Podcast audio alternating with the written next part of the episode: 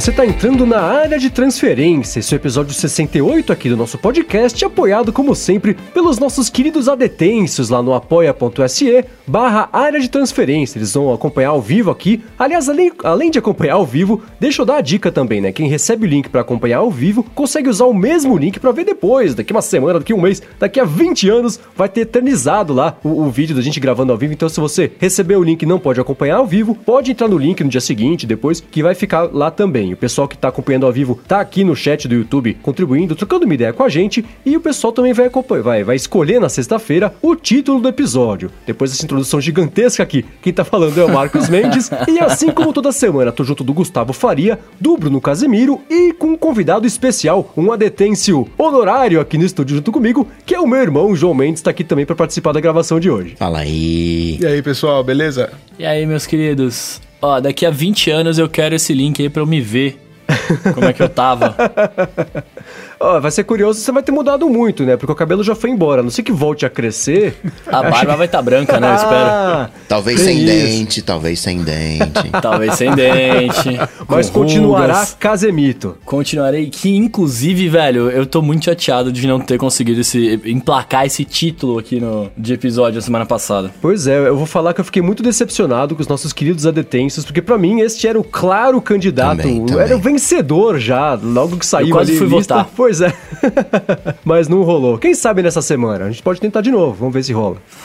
Vamos ver, né? Agora, vocês caíram em algum primeiro de abril? Hum, eu não acho caiu. que não. Ah, na verdade, por pouquíssimos segundos. O Mac Magazine postou lá que tinha sido adiado pro final do ano. e eu tava de, era de madrugada em casa. Eu falei, ué, aí me deu um estalo. Eu falei, peraí, eu olhei no relógio e falei, ah, entendi agora o que está acontecendo. Mas foi só esse, vocês? Eu caí no 1.1.1.1. É, que não era o primeiro de abril, né? Pois é, eu falei, não, isso aí, isso aí não, pô. Não, isso aí é pegadinha. Falei, não, mas pô, tem o 8.8.8.8, tem o 9.9.9. Não, será que é? Fiquei meio balançado, confesso. É, então, eu vi. Na verdade, assim, eu vi um screenshot disso, as pessoas falam, é primeiro de abril e não é. E eu, como sou totalmente inepto e inepto pra programação, nada assim, eu via lá uma tela de, de diagnóstico e eu falava, eu não sei nem por que, que eu tô olhando, o que, que é isso, não faço ideia. Eu falei, daqui a pouco as pessoas mais inteligentes do que eu vão traduzir o que tá acontecendo. E aí eu vi depois que era justamente esse lance da DNS do, do Cloudflare, né? E você, Bruno? Eu, cara, não caí nenhum. Eu tava até pensando agora, imagina se os caras lançam o Apple Pay primeiro de abril? um bug que não dá no cérebro da galera. O Gmail foi lançado em primeiro de abril. Foi, foi, foi exatamente também. Uhum. E era justamente isso, né? Porque as pessoas achavam que era brincadeira, porque o quê? Um e-mail com um giga de espaço, né? Quando você tinha que pagar os seus 20 reais por mês para usar o bol com nada, né? Coisas desse tipo.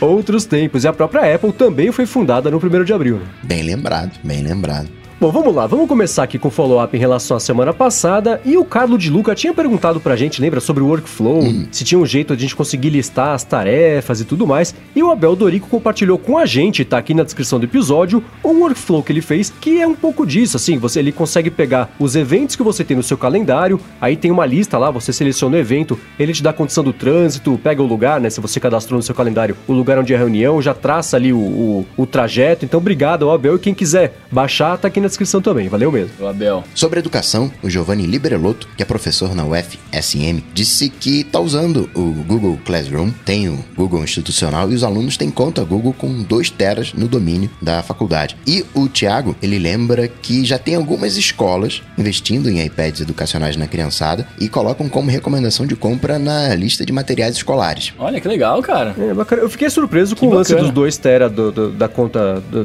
dos estudantes lá, mas escutando podcasts ao longo da semana, né, pessoal repercutindo o evento da Apple, parece que depende um pouco do tamanho da instituição também. O pessoal tem mais ou menos espaço lá no Google Drive, então é uma coisa meio escalável aí e depende ah. um pouco da estrutura da escola, o que é, também é bacana, né, porque sim, é, sim. fica, né, não, não, adianta você ter uma escola que tem, é, é, é sei lá, não é uma escola que, que, que é menor, mas você tem é, aplicações diferentes, né, então é, eu achei bacana essa iniciativa aí do Google. E legal saber que aqui no Brasil também tem iniciativas como essa do pessoal ter 2 tera para conseguir encher de tranqueira onde projetos escolares ali na hora de, de guardar as coisas. Bem bacana. Muito bem, muito bem. E finalizando os follow-ups de hoje aqui, o Eduardo Almeida, ele fala pra gente, a gente falou sobre power banks, né, semana passada, que acho que foi o Mendes que falou assim, ah, por que que power bank tem que ter lanterna, não sei o que, não sei o que lá. é, ele tá falando aqui que o power bank dele tem lanterna, né, e que já ajudou muito na, em faltas de energia, porque além de carregar o iPhone dele, dá uma aquela iluminada básica na casa. Não precisa pegar a lanterna, É. né? Não precisa pegar uma lanterna, né? Você não precisa ligar só do iPhone e gastar a bateria do iPhone, tá ligado? Eu Oi. tinha um power bank com lanterna, cara. Eu, eu usava bastante, inclusive. Eu vi o Powerbank outro dia que ele tinha uma saída com um cabo que você podia fazer uma chupeta no carro. Ele conseguia Nossa! ligar o carro com o Powerbank. Nossa, nossa, devia ser enorme esse power bank, né, cara? É, não, era uma coisa monstruosa, assim. Acho que não dava pra levar na mochila, mas ele Chama tinha MacGyver. 3, 4 USB e uma portinha especial pra você ligar um cabo pra ligar o carro, gente. Essas gambiarras de eletricidade, uma vez eu vi, um no break. Só que a bateria de no break é meio fuleirinha. E aí o que, que os caras fizeram? Ligaram duas baterias de barco no no break. Então, que é uma bateria Nossa. gigantesca. Então durava assim os servidores no ar dois dias, assim, se faltasse energia. Então, eu acho que assim, tudo bem que se acaba a luz e você tem uma lanterna por perto, ótimo, né? Ele serviu pra isso, bacana. Mas eu ainda acho estranho. Ele falou uma coisa também, né, Eduardo, no, no feedback dele. Ele falou que eh, ele deixa a lanterna ligada quando ele usa o power bank pra carregar o Apple Watch, porque o Apple Watch puxa tão pouca carga que o power bank não acha que não, não tem nada conectado lá. Então, se ele ligar a lanterna, continua ativo. Aí, beleza, né? Mas eu ainda continuo achando a lanterna no, no power bank como, sei lá, se ele viesse com, com, sei lá, com fósforos também, ou com o rádio AM, né? Que eu fósforo. brinquei.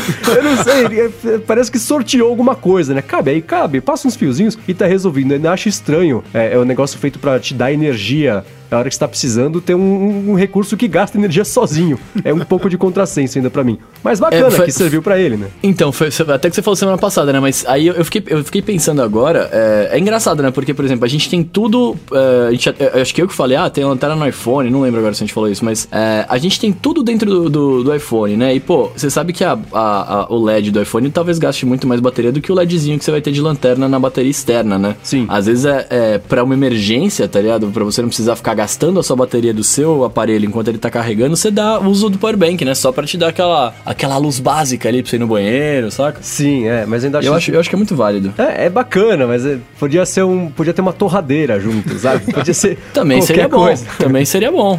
Agora, o Bruno ainda não, eu sei, né? Porque o Bruno ainda ele fará parte desse time em breve. Mas Coca e João, vocês usam a lanterna do Apple Watch? Então, eu tenho que confessar uma coisa que é o seguinte: aqui no estúdio eu só uso o interruptor do banheiro, porque o resto eu coloquei tudo controle remoto. Então, às vezes, eu- o controle remoto tá longe, eu preciso ligar uma luz, aí dá aquela preguiça assim e tal, já tô indo embora. Aí eu não vou pegar o. Até o interruptor eu coloquei um negócio na frente, coloquei o móvel na frente, então não dá pra usar o interruptor. Mega esperto eu. Aí com isso, eu sou obrigado, confesso, a acender. Só aquela, pra ter, tipo, um- uma referenciazinha. Eu sou obrigado a acender a luz do, do Apple Watch, porque o iPhone tá no bolso. Aí eu já até faço até sozinho aqui. Só levantar, puxar, ah, o que seria a central de controle do, do Apple Watch, fazer um swipe pra cima e ficar na, me- tocar no meio da tela do, do Apple Watch na direita. Aí acende a lanterna, pronto. Assim, eu, eu uso também, principalmente à noite, eu uso bastante, porque é muito fácil, como o Coca tava falando, você faz um swipe pra cima, clica o botão e você tem uma luz que é impressionantemente forte pro tamanho do dispositivo que você tá usando. Então, realmente ajuda bastante a lanterna do Apple Watch.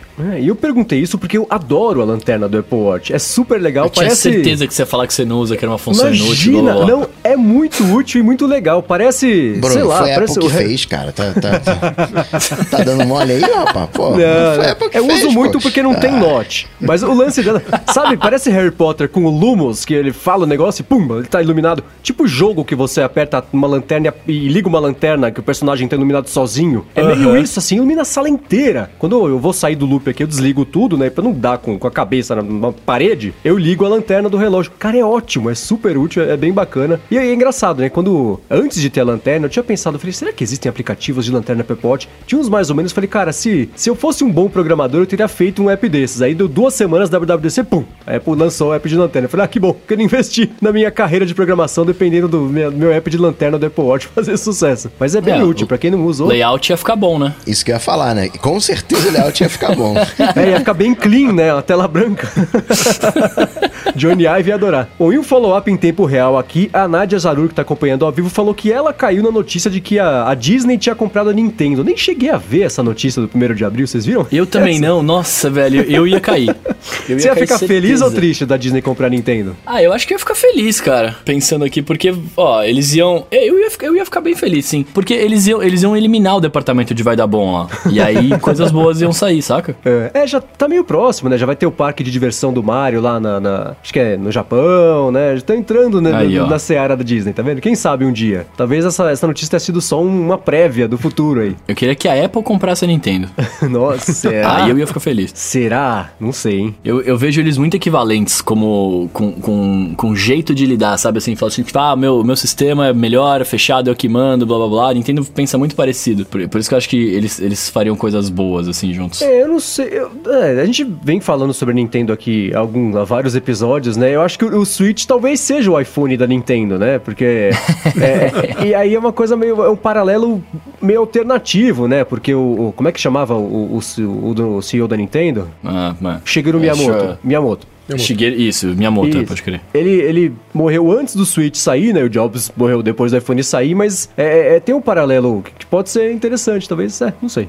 Me, me vem na cabeça esse lance de ser meio, meio paralelo uma coisa com a outra. Vai rolar, eu boto fé. Bom, terminado aqui o follow-up, mais ou menos terminado o follow-up, um- trazer um assunto que não é exatamente dos últimos dias, mas que eu achei interessante, até cobraram que a gente não comentou na semana passada, que é o celular, o P20 lá da Huawei, né, que ela lançou o P20 com o Plus, acho. É o Plus que tem três câmeras na parte de trás, até tirei um sarro no loop matinal, e aí deu uns dias, a DxOMark lá, que tem o, o, o, o ranking dela de câmeras, colocou o P20 Plus como primeiro do, da- do ranking de câmeras, porque são as três, né, e o P20 normal como o segundo do ranking de câmeras, acima de iPhone 10, acima de Pixel 2, acima do S9. E eu achei curioso, primeiro, pelo fato de, de ninguém estar esperando que uma coisa dessas aconteça, e em segundo lugar, porque a, a Huawei tá meio embaçada, né? Acabou de tentar entrar nos Estados Unidos, de última hora as operadoras todas falaram: não, essa Huawei aí tem coisas com o governo chinês, não queremos nada a ver com isso. o FBI também falou isso, né? Então, ironia absurda, né? Os caras lançam o melhor telefone que eles lançaram em algum tempo, justamente no momento que eles não podem vender num dos maiores mercados saindo da, da casa deles, que é lá do outro lado do mundo, né? Cara, sabe o que eu não aceito do, do Huawei Pro, do P20 aí? É. É, é, as, as três câmeras, velho. Por que que tem uma separada? Então, pelo que eu. Ah, por que, que é separado? Eu acho que é só parte de componente interno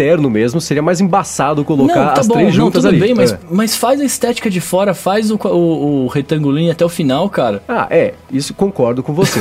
Eu não, eu não aceito isso, cara. Não aceito, não aceito de jeito nenhum. Mas é interessante, você vira a construção do, do sistema todo, a terceira câmera, ela é só monocromática e aí tem o, o- o mais parecido com o sistema duplo com a, a, a tele, teleobjetiva lá, grande angular e, e a, a normal. E a composição das três é que faz a foto ficar boa. E eu vi umas comparações, né? O pessoal gosta muito da- das fotos noturnas do, do Pixel 2, que, que, que são boas mesmo. E o P20 Plus dá um banho, fica muito melhor. Fica com pouquíssimo ruído, parece, é, é, é, parece filme mesmo, não parece foto digital, né? E, e eu fiquei surpreso, porque ninguém esperava, eu acho, a- que a Huawei lançasse uma câmera que conseguisse superar todo mundo no momento em que ninguém nem esperava essa tecnologia evoluir tanto assim num, num telefone que, que né, a galera não- não presta tanta atenção, né? Fora na China, não tá nem conseguindo entrar em outros países. Então é, eu achei curioso isso ter acontecido tudo ao mesmo tempo, né? O lance da China, da câmera chegar, eles não conseguirem mais vender nos Estados Unidos. Agora, como é que é esse critério aí da DxOMark? Então, aí eu acho que a gente precisa chamar o senhor Jackson Mark aqui pra vir explicar.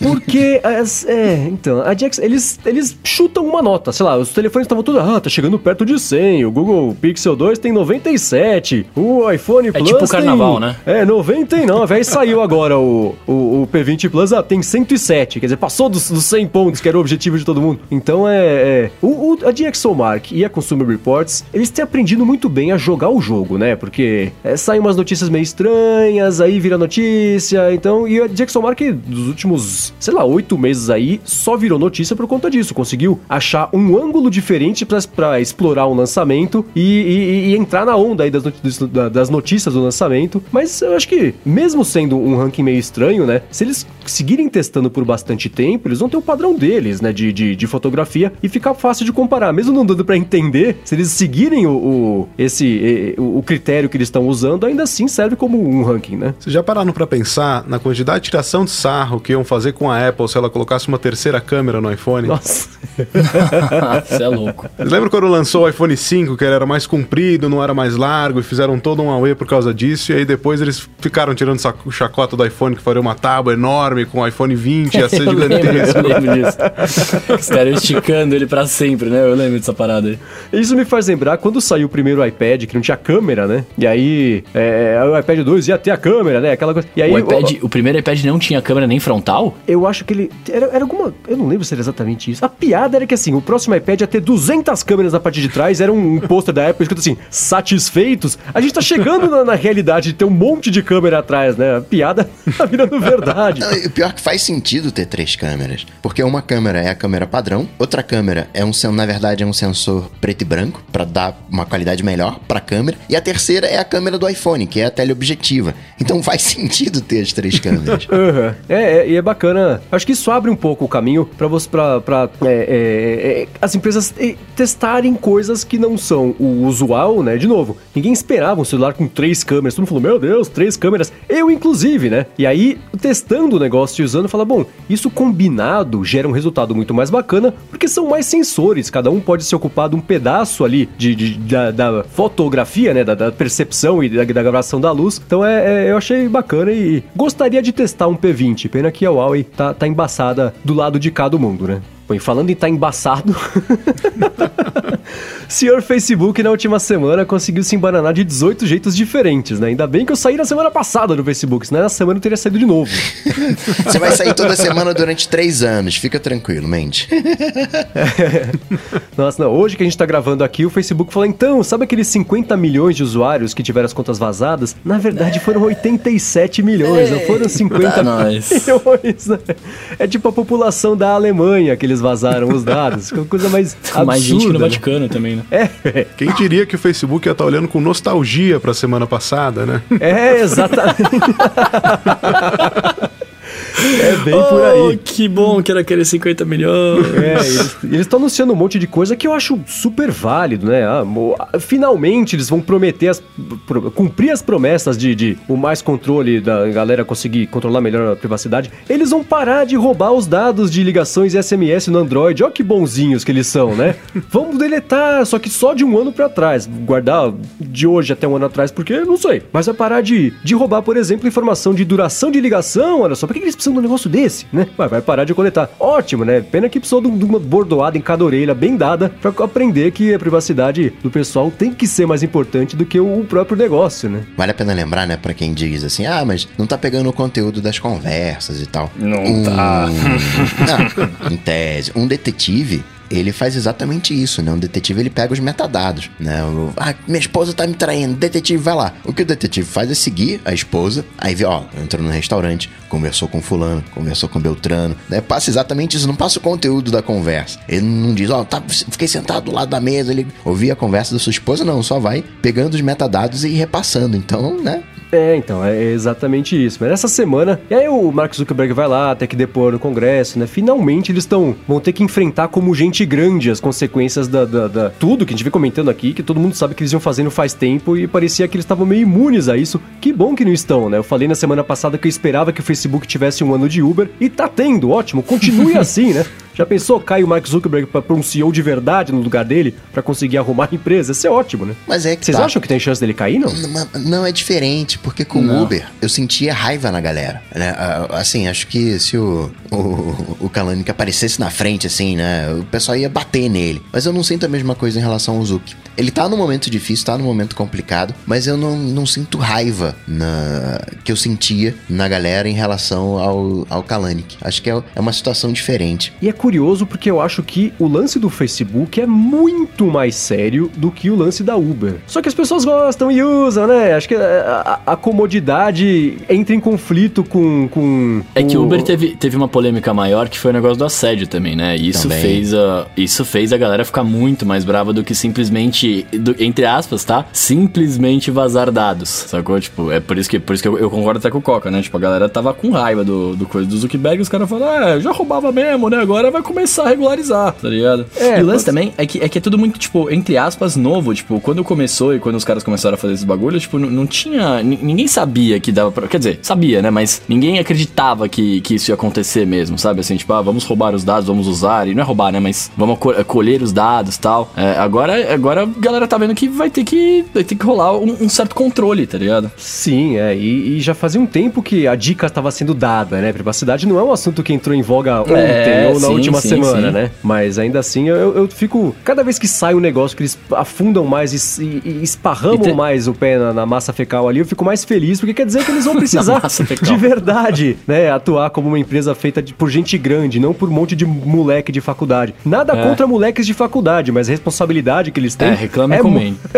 é maior do que quando o Facebook era só o, o, o- catálogo deles ali pra ficar chavecando a mulherada, sabe? Então mudou e, e que bom que vai precisar crescer agora pra enfrentar o mundo com- como, como gente grande. Né? E teve o lance do e-mail também, né? Que nós do meio. Não foi? Ou eu tô confundindo as empresas? Que vazou um e-mail lá que os caras mandaram em 2016 falando que. O memorando, que... memorando, sim. É, o memorando, isso aí. Ah, não sim, foi e-mail. sim, sim. Do vice-presidente do Facebook? É, Isso, falando que é, não é. tinha, tinha que fazer de tudo pra empresa crescer, blá blá blá blá blá. É, cara, e isso eu achei de uma covardia tremenda, né? O cara posta um negócio desse, aí a hora que sai, ele fala, não, na verdade, nem eu acreditava no que ele estava dizendo. Foi mais. Foi, foi mais bêbado. É, foi mais pra provocar as pessoas e provocar reações, gerar discussão. Eu- ah, cara, na boa. Ele vai no Twitter falar isso ainda por cima. O vice-presidente vai do no Facebook, né, velho? vai no Twitter falar que ele não acreditava no que ele postava no Facebook. Ele deletou o tweet depois, né? Duplamente covarde um cara desse. Mas, cara. Eu achei muito engraçado. E aí o pessoal do Facebook começou a brigar. Vocês viram isso aí depois? Não? A repercussão dentro do Facebook? Quem vazou? O pessoal vazou esse texto e aí uh, começaram a vazar a própria repercussão. Ah, você que tá vazando, vai embora. O Facebook precisa contratar pessoas que sejam mais Íntegras. íntegras. Eu, eu, eu, eu ria, cara. Você não tem o que fazer, você dá risada, né? Falar, ah, pra isso tem que ser íntegro, né? Pra, pra explorar os dados da galera não precisa, mas ah, não pode vazar nada, não, do vice-presidente aqui. Pelo amor de Deus, né? Em tese, você não pode vazar dados da sua empresa, né, cara? Mas pelo. Mas, pô. Vamos combinar, né? Não, e é por isso que eu vejo os paralelos de novo, né? Com o lance do, do- da Uber do ano passado. Tá, tá repetindo o script, né? E aí, é, é, aí daqui a pouco começa assim a pressão de investidor, né? Eu não entendo agora só porque que as ações deram uma estabilizada, né? E nessa altura, no ano passado, a Uber tava um pouco mais pressionada porque não tinha nem ação, né? Não tem ainda. O lance era mais, mais entre os, os acionistas, a parte interna e estavam perdendo investimentos, mas tem, tem os paralelos entre as duas histórias aí. E espero que continue, porque todo mundo vai sair ganhando, assim como a Uber virou uma empresa melhor, né? Não tá, tá longe de ser uma empresa perfeita, mas agora ela é uma empresa que respeita as pessoas e vê mulheres como seres humanos, né? Então já é um excelente começo. Quem sabe o Facebook vê todo mundo como um ser humano daqui a seis meses, né? Tomara, né, velho? É. Mas é, é engraçado, né? A gente tá. Parece que a gente tá vendo numa fase que a gente tá colhendo coisas ruins da tecnologia que a gente usava, né? Tipo, exploração de dados, os caras do Uber pegando informação também que não rola, os, os, os carros autônomos dando ruim. Eu não vejo assim, eu vejo. jeu. Quando é que você vai parar de fazer alguma coisa? Você vai parar de fazer alguma coisa quando ela dá errado. A gente bateu numa fronteira e agora a gente tá voltando, né? Tá acertando o rumo. É, Tá pondo, tá pondo regras, né? Tipo. é, é para mim é um processo super natural. O Facebook ele vai fazer o que ele tem que fazer até chegar no ponto que ele dá. Né? O Uber descobriu qual é o limite dele. O Facebook tá descobrindo qual é o limite dele. Agora né, rearruma a empresa. Acho que é um processo super, super natural, assim. Não, não, é que, não é que eu não fique chateado, não é isso, mas eu vejo muito como você aprendendo a fazer as coisas, testando os limites. A tecnologia é uma coisa muito nova, né? Quantos anos tem o Facebook? Né? Sim, É não, é, então, eu, eu- eu- concordo com você. É que, é, é que assim, eu só acho que o cara. Eles têm que testar os limites, óbvio, mas vamos testar os limites na, na base das coisas éticas aí, né? Assim, vamos tentar roubar. Não roubar, né? Mas vamos tentar invadir menos privacidade, enfim. Mas é, eu, eu concordo, por isso que eu tinha falado, é, é tudo muito meio novo, né? Tipo, quando começou, começou, todo mundo usa, é muito legal, vamos divulgar porque as pessoas veem coisa lá dentro e tal, mas não tinha, não tem regra, assim, tipo, ah, estão usando meus dados aqui, ah, deixa eu usar lá, velho. Não tem nada pra esconder, tá ligado? Não é bem assim, né? Sim, eles foram aprendendo na marra, né? Não existia uma história de, de que servisse de, de aviso, né? É o que está acontecendo hoje, por exemplo, com o lance de criptomoedas, né? É tudo tão novo e tão aberto que virou um um samba maluco. E, e um monte de gente, tá? Quem é, achou o jeito que nem sempre, ó, na maioria das vezes não é o certo de explorar e o pessoal tá conseguindo ganhar dinheiro em cima. Tem esse monte de esquema de pirâmide aí que vai se aproveitar do pessoal que tá Sim. entrando e não faz a menor não é ideia. Não é pirâmide, é tá marketing tá multinível. É. Para com isso. de novo, né? Isso aí tá acontecendo por quê? Porque é super novo, não tem nem regra nenhuma estabelecida, né? Não tem leis estabelecidas ainda. Então, é, na época que o Facebook cresceu e explodiu, é, é também não existia, né? Tá todo mundo meio descobrindo junto até onde vai o limite, até onde pode, até onde não pode. Mas tem né? um, uma diferença grande que eu vejo, né? É entre, vou chamar de empresas grandes versus empresas pequenas. Uma coisa é a Cambridge Analytica. Cambridge Analytica não vai pegar nada né, para ela. Ela vai falir. A galera que fundou a Cambridge vai abrir uma outra empresa. Quem estava trabalhando lá vai trabalhar numa outra empresa. A, a Cambridge Analytica, ela entra no, nos meus critérios de empresa não confiável. Já o Facebook, apesar de todo o problema que tá tendo, ele é uma empresa confiável. Confiável no sentido que o cara tá respondendo pelas coisas que fez. Ele não tá abandonando, né? E, ó, ó, galera, a gente vacilou mesmo, não vamos fazer certinho, né? Por mais que tenham problemas éticos, não tô defendendo o Facebook, por mais que tenham problemas éticos, ele tá lidando com a situação. A Cambridge Analytica que fez o que fez e é o grande, né? Uhum. A responsabilidade do Facebook foi que não avisou antes, não teve o cuidado que deveria, vacilou, mas o, o ponto foi a Cambridge Analytica explorando as falhas do Facebook, porque eu depositei meus dados no Facebook ele não cuidou direito dele. Mas quem é que tá batendo em cima da Cambridge? Não tem ninguém batendo.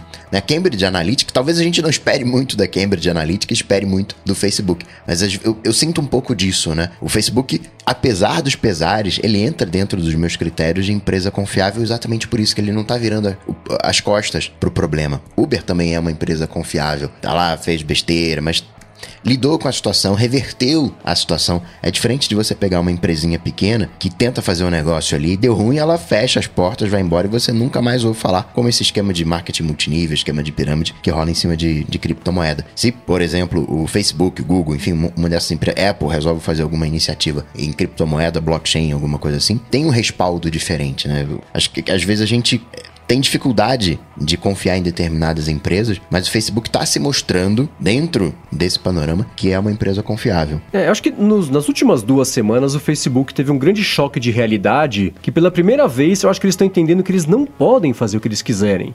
Porque a atitude sempre para tudo foi assim, cara, a gente é o Facebook, a gente é a internet, a gente faz o que a gente quiser. E pela primeira vez as pessoas estão reagindo falando: não, não, não, peraí, não é assim. Vocês não podem fazer o que vocês quiserem, né? Que tem um lance lá, lembra no, no iOS lá, eles executando, executando é ótimo, né? Executando um, um áudio sem som, porque aí o aplicativo ficava rodando em segundo plano. Aí pegaram, ah, na verdade foi um bug, estamos corrigindo aqui. Ah, no, gravaram, guardaram os vídeos agora da galera. O pessoal gravou o vídeo, nem postou, aí tava lá no histórico do Facebook Facebook, ah, isso foi um bug, na verdade nós estamos corrigindo aqui. Então você vê que é sempre um bug, né, pra, pra que beneficia o Facebook, nunca é um bug que prejudica, né?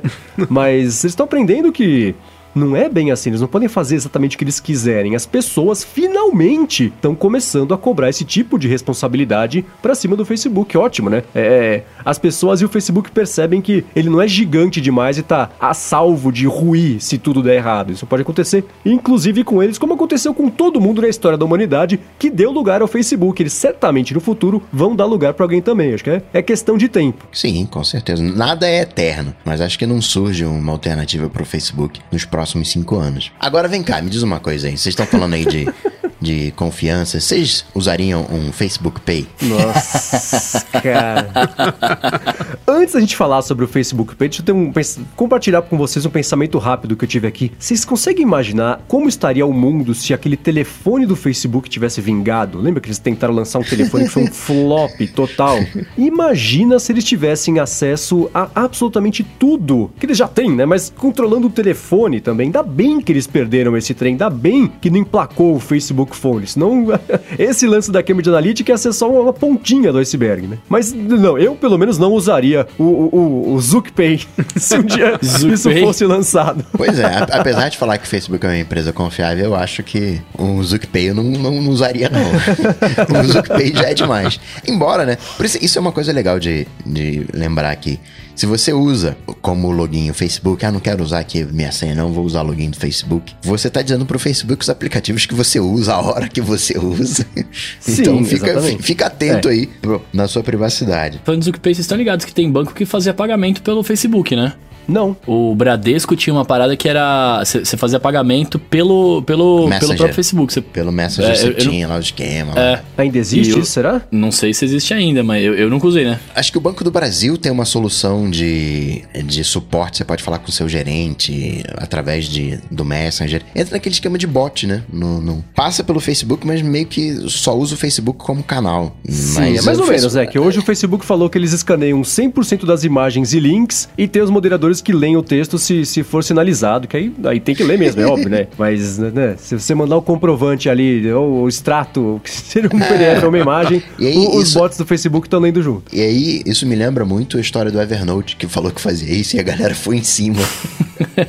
é óbvio que todo mundo faz isso, não tem como não fazer. Né? Mas às vezes a, galera garoteia querendo ser honesta demais. Não, não tô dizendo que a pessoa tem que ser falsa, não é isso. Mas, sabe, é, aí, sei lá, enfim. Mas e o Apple Pay, vocês usaram? Ah, eu não tenho, eu não tenho Itaú, né, cara? É, nem eu. E eu tentei, cara, e ó, vou te falar, eu- eu- eu- a primeira coisa que eu fiz foi, eu falei, vou tentar colocar meu cartão do Nubank. Vai que rola, né? Vai que tem algum bug aí, alguma coisa, mas obviamente que não deu, né? Aliás, isso foi um fracasso homérico das fintechs, né? Pois é. Né? A gente super achando que não, Pay, uma cara de Nubank. E essas novas, esses novos É, players. abaixa as instituições, né? Aquela coisa toda. Vamos, né? Pois é. é mas você usou, Coca? Eu, eu não consegui também. Eu tenho. Usei, usei. Quer, quer dizer, assim, eu de manhãzinha cadastrei, mas quarta-feira que a gente tá gravando foi um dia corrido. Não consegui ir num comercinho pra testar, né? Eu acabei só fazendo pelo aplicativo. É legal você fazer compra pelo aplicativo usando o Apple Pay, porque aí o aplicativo não precisa mais ter o seu cartão de crédito. Aí tem questões de segurança. Fica, o próprio Apple Pay, ele é seguro. É como se cada transação fosse um novo cartão, né, sendo usado, então fica super seguro. Não é o número de cartão de crédito que fica salvo no iPhone, então podem roubar o seu iPhone, que você não tá. é, você não tem um risco ali envolvido. Você não precisa né, depois trocar o cartão e tal. Não tem esquema de clonagem. Super, super bacana. Mas eu não consegui ir num comercinho pra, pra testar. O que eu vi de relatos é muita gente fala, um sofrendo pra cadastrar o, o cartão. É. Porque, um, é só cartão de crédito do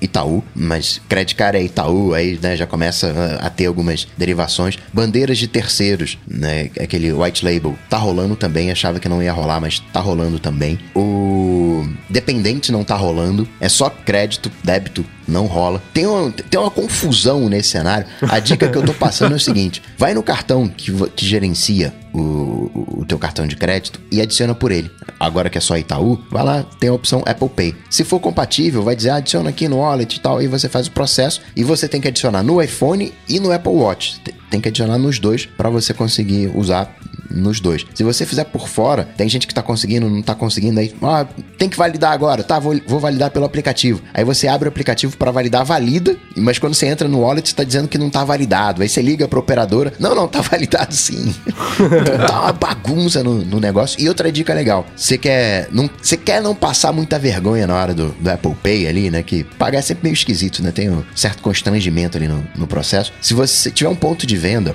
e daqueles que tem um sisteminha e tal, você paga o, né, os, os produtos e não sei o que, hora de pagar. E aí você insere o cartão na maquininha para pagar. Se for compatível com o Apple Pay, a mensagem que vai aparecer não é insira o seu cartão, é aproxime ou insira o seu cartão. Então se você tiver algum indício ali de né? Ó, Apple Pay ali, aproximação NFC. Aí você pode apertar o botão lateral do seu Apple Watch duas vezes. Vai aparecer o cartão, você aproxima da tela, paga. Ou só aproxima o seu iPhone, ele vai aparecer o wallet e aí você confirma na da autorização. Eu adoraria poder testar isso. Assim, em primeiro lugar, né? é, o pessoal reclamando que, ah, não tava conseguindo adicionar o cartão, fui lá e não deu pra passar. Cara, isso é, é óbvio que ia acontecer, né? Todo mundo com, com, com sede, né? Com- como é que foi a expressão lá? Com, com sede ao pote, e, e, né? o servidor ia abrir o bico mesmo, né? Mas eu, eu fico louco pra testar isso aí. Eu achei que ia ser tão bacana, mas por enquanto ainda não rolou. E aí, eu vi, por exemplo, o Riga, né? Paulo Riga do Tecnoblog, nosso amigo. Hoje de manhã foi lá, né? Ele, tipo, 8 da manhã, tava lá já com tentando testar. Foi a primeira pessoa que entrou na loja. Tava ele e o pessoal que tava esperando abrir a loja para conseguir tirar dinheiro no caixa eletrônico, sabe? Aí ele foi lá e é claro que não rolou, né? Testou lá, aí deu um problema, porque deu o que passou no telefone, mas não no sistema. Levou 10 minutos para comprar um chiclete que poderia ter feito em 5 segundos para que ele pudesse é. a moeda lá. Mas é, é, o período de adaptação, mas é, tô louco pra testar. Você que não tem um cartão de crédito e tal, não fica triste, né? Você não tá passando por... Você não tá ajudando a aperfeiçoar o sistema. Daqui uns três meses, quando tiver liberado para um número maior de bancos, aí né, você já pega um sistema mais azeitado. Você não é, vai ser agora, usuário beta. eu só estou com muita pena de todos os social medias, de todos os outros bancos, de todos os atendimentos ao cliente, de todos os outros bancos, porque eles só devem ter respondido uma coisa hoje, que é não sabemos se teremos e avisaremos. Porque todo mundo só queria perguntar. Liga pro Santander, fala, cadê a Apple Pay? Liga pro Nubank, fala, cadê a Apple Pay? O Santander tá lá, não, mas tem aqui adesivos. Isso que é adesivo? Não, você quer o sistema direito, né? Adesivo adesivo que. Mano, e, e, o adesivo também não tem em vários lugares, né? Uma é, amiga minha então. tem o adesivo e não consegue usar. Então, e eu vi, tá lá na, na home do YouTube hoje, o Santander comprou a home, né? Tem lá uma campanha do adesivo. Assim, eu vejo essa campanha tá escrito assim: Nós não temos Apple Pay. Essa é a campanha que o Santander tá fazendo, né? não conseguimos ter Apple Pay. Eles estão divulgando esse fato, porque é, esse adesivo é a coisa mais cretina, né? Você vê como, como a Apple chama a gente, né? E o iPhone não é aqui, você não tem uma grande participação de mercado de iPhone aqui no Brasil, mas como ela consegue atrair a atenção num produto. O Apple Pay tem o quê? Tem uns 4 anos? Cara, eu acho que ele foi anunciado junto do Apple Watch, não? É, acho que foi no mesmo acho. evento, inclusive. 4 anos o negócio que tá chegando aqui no Brasil agora e causa esse, esse Apple Pay é sensacional, bacaníssimo. Você não precisar sair com plástico de casa. Embora hoje você precisa sair, né? Mas é, né? é legal a ideia, mas como a coisa né, é lenta, né? Ainda chega só para um banco. Apple sendo Apple, né? É, pois é. Mas tô, tô curioso para testar. Quem sabe o senhor banco digital roxinho daqui a um tempo é, consegue, né? Copiar o Itaú. Que diria, hein? mas isso é engraçado porque você vai ver o Samsung Pay e você hoje já aumentou, né? Aumentou o número de bancos. Mas na primeira o Nubank leva... não tá no Samsung Pay, inclusive, eu acho, né? É, no digital só tem o Neon hoje e o Inter. São os dois fintechs que, né, ainda com certo questionamento, mas que estão presentes. Mas na primeira leva de Samsung Pay, você só tinha banco velho. Era Banco do Brasil, Caixa Econômica. né? Era tudo um negócio assim, caraca, são arcaicos o negócio e os caras estão lá no Samsung Pay. Curioso isso. Agora, o que não chegou foi o Apple Cash. O João tava me contando, né, João? Você tem isso na, na, na Suíça? Funciona o Apple Cash? O Apple Cash funciona nos Estados Unidos, na Suíça ainda não. O Apple Cash tem acesso pelo cartão que eu tenho dos Estados ah, Unidos. Tá, então tá. É, outra coisa que eu tava louco para que chegasse aqui no Brasil, que isso ia facilitar mais do que o Apple Pay, eu acho, é você conseguir mandar dinheiro pelo, pelo iMessage lá, ia ser bem bacana, mas esse a gente continua esperando. Eu acho que é por isso, inclusive, que é, o pessoal ficou tão feliz com a chegada do Apple Pay por aqui, né? A gente é meio carente de atenção de recursos realmente avançados que a Apple lança, né? Tipo curva a curva no GPS, que é patético até ah, Não, você tá de sacanagem isso aí, velho. Eu quero saber quando é que vão aprimorar essa tal de Siri. Isso que eu quero saber. Olha, cara. Eu tô proibido de falar mal da Siri, então acho que vai melhorar. Nessa semana a Apple contratou. Aliás, foi, foi curioso, né? Porque é, é, saiu a notícia lá de que o. Como é que chama? Jean. Não, John Jean André, acho que é o nome dele. Tava saindo do. Tava mudando de cargo no Google. Isso. E o Google falou: é, ele, ele, ele vai fazer outra coisa. Ele não, não, deram, não falaram, não, vai fazer outra coisa. Falei, bom, beleza, né? Tá cansado das responsabilidades notícia. executivas. É, né? O que ele fazia? Ele cuidava da parte de busca, ele era o chefão de busca do Google, né? E era o chefão de inteligência artificial do Google, duas áreas que o Google conseguiu se sobressair com certo destaque nos últimos anos. O Google vive de busca e a inteligência artificial deles é muito boa. E aí falou: o cara vai é, fazer outra coisa, e aí um executivo aqui vai assumir um pedaço, o outro vai assumir o outro. Aí deu tipo seis horas, a Apple falou: é nosso, haha, contratamos o cara. aí agora vai? Agora eu tô sentindo que vai. A gente vai ter um Google Assistant a lá Siri. Agora eu senti firmeza. É. Agora pois eu senti é. firmeza. Agora uma, um detalhe, dois detalhes interessantes nessa história. É. Primeiro que a Microsoft está encerrando a divisão de Windows e metade está indo, não necessariamente metade, mas está pegando a divisão e colocando uma parte colocando em A e outra parte colocando no Office 365. Então uhum. a, a Microsoft está assumindo, ó, Windows acabou, morreu, já era, né, pelo menos a parte de, de PC e vamos focar aqui em inteligência artificial e, e Office nas outras plataformas. O Google juntou busca com IA, esse chefão ele entra no, no Google para cuidar de IA, depois assume a responsabilidade por busca, ou seja, tá tudo junto. A Apple já reconheceu a importância que tem inteligência artificial. Não, a Siri é parte de um projeto maior, que a gente sabe aquele blá blá blá todo que o Timóteo falou, e confirmando agora, trazendo o cara do, do, do Google. É, achei curioso. Agora, uma segunda coisa: a quantidade de pessoas que viu isso como uma notícia boa, ah, caramba, legal, bacana, mas Dentro desse grupo, a quantidade de pessoas que critica quando a Samsung copia a Apple, quando o Google copia a Apple, e de alguma maneira é a Apple copiando o Google, né? Em, do, do, pior jeito possível, né? Foi lá pegou o Johnny Ive da, do, do, do, Google. Johnny Ive do Google, vem cá, agora você trabalha para mim. E a galera apoiando, né? É, legal, isso aí, Apple.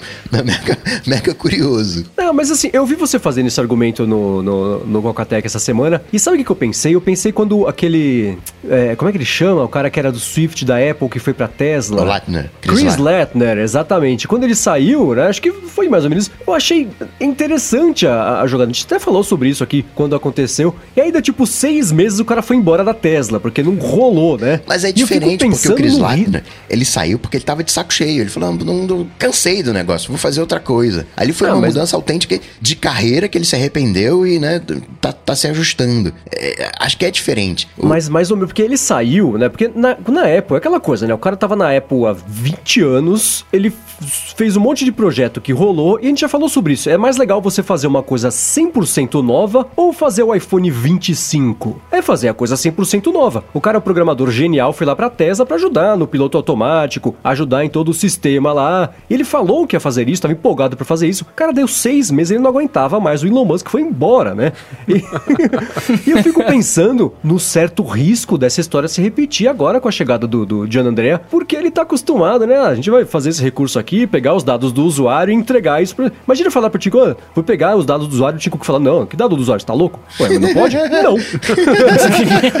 ah, tá. E se a gente então pegar essa informação aqui no iPhone e falar, não? Então eu não sei até onde a, a, as cabeças vão encaixar nesse, nesse ponto, né? Eu espero que funcione, porque essa contratação, eu, e o John Gruber falou isso, eu concordo 100%, né? É uma das mais importantes que a Apple Sim. fez em muito tempo. Em sim, muito. Sim. sim, essa. A Apple não poderia ter dado uma notícia melhor pro futuro dela própria do que a contratação desse cara, né? Então eu tô com uma esperança gigantesca de. E não só a Siri, né? A parte de inteligência artificial toca putz, toca em tudo hoje em dia. Mas reconhecimento de foto, né, do, do lance do iCloud, da, da, é, é, tudo, não tem? O próprio sistema prevê o que você precisa entregar a informação na hora certa, né? O a Apple Siri Pencil, não... que já diz para onde que vai o, o, o, Apple Pencil no próximo movimento. Sim, sim, tudo permeia, é, permeia isso, né? E, e, e, busca com inteligência artificial é o que um assistente precisa para funcionar direito, né? São as duas coisas que a Siri não tem hoje. Então é, é, é muito bacana, eu tô muito esperançoso de que essa contratação funcione. E eu achei muito engraçado engraçado, na verdade, quando o Tim Cook mandou um e-mail. Que ele manda um e-mail, já falamos sobre isso aqui também, né? Ele manda um e-mail interno sabendo que vai dar 20 minutos o e-mail vai estar estampado no 95 Mac, no Mac Rumors, na Bloomberg, né? Então já ele é escrito é, é, com, com esse olhar. E não, o, o John Andrea tem a, a mesma visão de nós em relação à privacidade. Do tipo. Será ele foi embora do Google porque ele tava achando com, um conflito moral ali? Será que não tava uma insinuação meio dessa, assim? Mas eu achei bacana, espero muito que essa contratação dê os frutos que ela tem o potencial para dar, se ele tiver as ferramentas certas e puder brincar do, no parquinho do jeito que ele quer, né? E ele vai responder direto ao Tim Cook, não vai ficar embaixo de, de Scott Forstall não, porque o Forstall foi embora faz tempo, né? Do, do cabeleira lá, esqueci o nome dele. Frederic. Do Frederic, ele não vai ficar abaixo de ninguém. O lance é ele com o Tim Cook, então acho que né, vai falar de igual para igual ali e conseguir é, exercer uma força maior. Assim, tô felicíssimo com essa contratação. Vamos ver se daqui seis meses ele continua lá, né? Se no fim do ano, se no ano que vem a gente consegue ver os frutos. Que, de novo, não vai ser para agora, né? No, no, na WWDC daqui a, a, dois meses, não vai ter nada a respeito dele, né? Mas acho que o trabalho de longo prazo que ele vai fazer tem tudo para dar certo se ele conseguir fazer com essas restrições, que ainda bem que existem na, na, na, na Apple e, e, lance de privacidade. Né? Eu, eu confesso, fiquei feliz, porque sou usuário na Siri, sofro com a Siri, fiquei feliz com, com a contratação, tenho esperanças de que vai dar um boost na Siri sim. Agora, antes da gente gravar, que a gente estava conversando em off, o João levantou uma bola sobre, sobre o uso da Siri em diferentes aparelhos. O que estava falando você e o Coca? Sim, então, é... e até puxando um pouco da contratação desse executivo da Google. A gente da sabe Google que a ou do Google? Ah, ah, polêmica, polêmica, polêmica, Olha polêmica. Pra mim é da Google, vamos.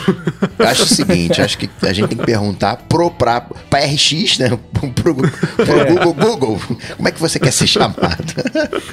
Então, é, então, até com essa contratação, eu tava pensando, a Siri hoje em dia ela tá com um problema claro. Todo mundo que usa a Siri constantemente vê algumas falhas graves de consistência em resposta, ou então até mesmo de conseguir ajudar você sem mandar você para uma busca na internet. Pensando nisso, será que seria interessante, ou será que seria possível que a Apple, nessa WWDC ou na próxima WWDC, realmente tirar o nome Siri da Siri e transformar num produto com um nome diferente, mas com a mesma funcionalidade? E, obviamente, a esperança seria que fosse uma funcionalidade muito melhor do que a gente tem hoje em dia. A Apple, em 2011, quando lançou um serviço que chamava Mobile Me, teve também um- uma história desastrosa com esse serviço, e um ano depois relançou o serviço com o nome iCloud, que é o que a gente usa até hoje. Que também, vale dizer, tem os seus problemas ainda, mas era muito melhor do que o Mobile Me na época. Então a minha pergunta que fica aqui pro, pros especialistas da mesa é: será que a Apple poderia tirar o nome da Siri e lançar um produto que fosse, vamos dizer, 200% melhor e que ou tivesse um outro nome, um outro nickname bonitinho, Renata. como tem Siri? Ou então até mesmo passar a falar com os aparelhos. Então falar oi iPhone, oi iPad, oi Apple TV, oi HomePod, que você conseguisse direcionar o seu pedido com base na capacidade de cada um dos aparelhos. É uma boa, é uma boa proposta. Mobile Me sim foi um fracasso. Apple Maps também foi um fracasso, mas não teve troca de nome. Então fica ali no, teve troca de executivo, né? como tá tendo de alguma maneira agora, né? Talvez agora É, a Siri tenha, tenha um pai. Siri sim virou motivo de chacota, sem sombra de dúvida. Isso de chamar por aparelho é interessante, porque talvez fosse até o ideal, no sentido de não direcionar o pedido, mas que Siri é um nome feio de- demais, né? De você poder lançar a pergunta e o dispositivo mais apto a responder aquela pergunta responder. Tem diferenças entre as Siris dos dispositivos. Acho, acho que tem algo aí na, na- na coisa. Mas Siri, no apesar de ser motivo de chacota, tem uma marca muito, muito forte, né? Mobile Me tem uma marca muito forte, mobile ali. O iCloud também tem uma marca muito forte, né? Nuvem no, no processo. Não sei, confuso, hein? Confuso. Ainda sobre isso da Siri, você comentou que cada aparelho tem uma capacidade diferente. Eu me pergunto até que ponto o usuário comum médio sabe qual aparelho pode ajudar ele melhor com cada request. Então, que quando ele pergunta numa casa que tem um HomePod e a pergunta sempre cai no HomePod, se isso vai acabar sendo frustrante pra ele, que vai ser sempre, ah, não, boa pergunta, não posso te ajudar, cara. E, e, assim, às vezes o iPhone sim poderia ajudar. Ele tava É que- falando com o não, iPhone. sim, eu- entendi a, proposta. É que eu vejo assim, a Siri pra mim, ela é tipo o iCloud. Ela é uma alegoria pra uma inteligência que tá na nuvem. Cara, você acabou. Faz meses que eu procuro a palavra alegoria pra poder exemplificar a coisa de, de- de- Obrigado, eu vou até anotar aqui pra não esquecer, mas segue o raciocínio. É só um alívio gigantesco. E eu acho bacana isso de ter, uma nuvem que vai ter comportamentos diferentes. Eu acho legal você chegar, é, o Apple TV, me diz aí tal coisa. E de repente esse Apple TV que não tem a capacidade de ter essa informação por N motivos, jogar a resposta pro iPhone. Não te dizer, olha, eu não consigo fazer isso. Olha, por que, É. que você não tenta no iPhone? Não, pegar a resposta do iPhone e mostrar no Apple TV. Tem uma integração maior Uma entre vez os você tá conectado na rede, né? Ou mostrar no iPhone que seja, né? Eu canso de falar aqui, ô carangueja, como diz o Bruno. E aí liga a tela do meu iPhone, do meu eh, Apple Watch e, do iPad. Aí eu fico perdido. Quem é que vai me responder? Aí duas telas morrem, mas eu fico ali. Eu fico três segundos ali. pum, Olho pra quem, né? Quem é que vai. Quem é que vai aceitar o pedido? Eu tenho. É, o, o, o que faria sentido era, era ter essa inteligência que você tá falando, né? Se você tá conectado na mesma rede com todos os seus devices, ele imediatamente responde no que fizer mais sentido a pergunta, né? Então, tipo, ah, você pergunta um negócio que tem que ver tela, o HomePod não vai te responder porque ele não tem tela, né? Ele vai jogar a resposta pra Apple TV ou pro iPad, enfim. Isso, isso seria bem bacana, velho. Sim, eu acho que seria bom a, a Apple se livrar da Siri, porque eu acho que é isso, assim, a Siri já tá tão estigmatizada como sendo incompetente que, inclusive assim, se, se hoje, se fosse hoje o lance de você falar, pedir pro iPhone fazer um negócio, pro iPad fazer um negócio e não responder, a fama ia ser que o iPad é burro, que o iPhone é burro. Então, hoje esse negócio dá errado, a culpa não é da Apple, a culpa é da Siri, sabe?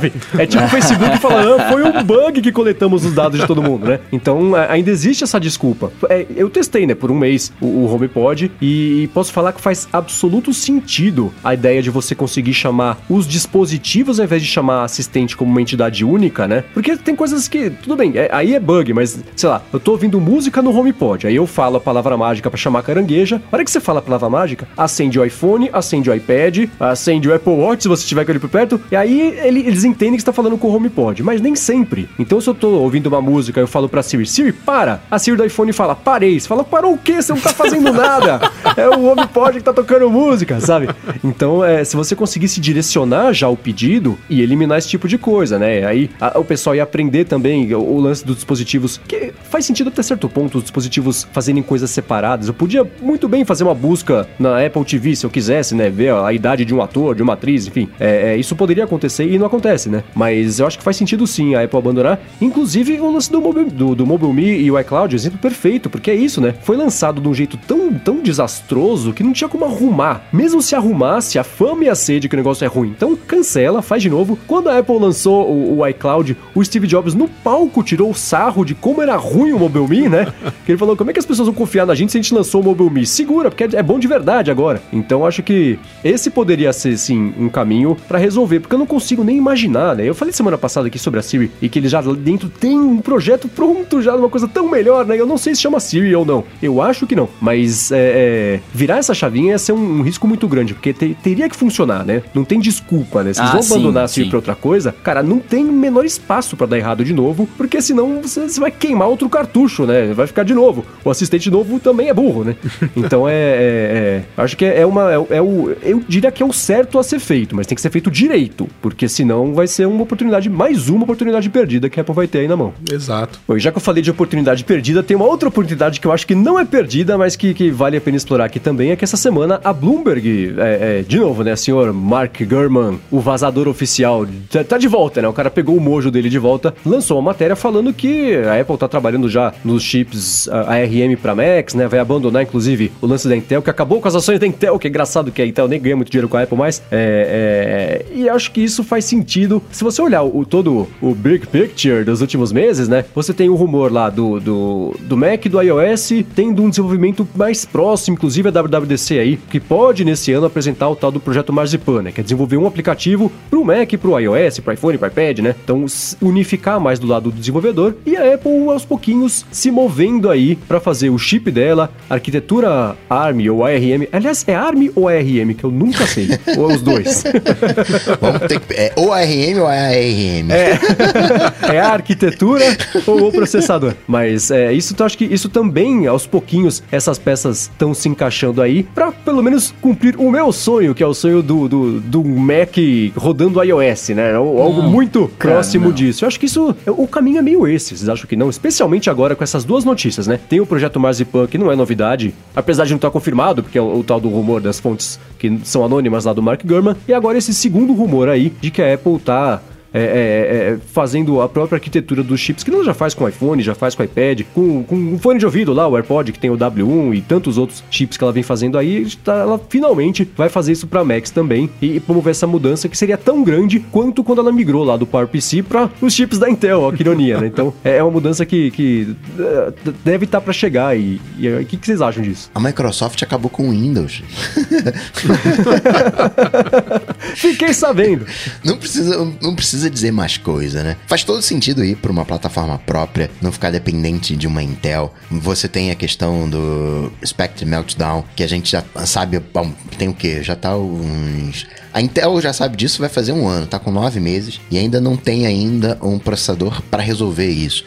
Demorou um ano para a gente ter um processador que é agora a oitava geração, que tá, né, vai chegar agora no segundo semestre, né, vai ter um Core i9 que a gente vai poder usar nos MacBook Pros de 15 polegadas, mas ainda, pelo que eu vi, não com suporte a 32 GB de memória RAM, porque ainda não tem low power, então continua na mesma coisa, só Pode ter um Core i9, mas é legal pro MacBook Pro, a versão de 13 polegadas também tem algumas coisinhas. A gente vai poder ter um quad-core. Tem coisas legais aí na Intel, mas a Intel é muito lenta para apresentar essas soluções que a Apple precisa. Trazendo para ARM, ainda não está completamente azeitado o ARM, o Windows no ARM ainda sofre um pouquinho, acho que precisa amadurecer um pouco mais o, o processo. Talvez seja por isso que a Apple está esperando ali até 2020, que a Apple está testando isso aí. É mega óbvio. Talvez em 2020 a Apple diga: não, a gente desde o início a gente estava testando um Mac com, com ARM e tal, né? Esses 15 anos, então já tá tudo, tudo azeitado. Tem quando a Apple adotou a plataforma Intel. Teve um carinha, né, um repórter que, tipo o Mark Gurman da época,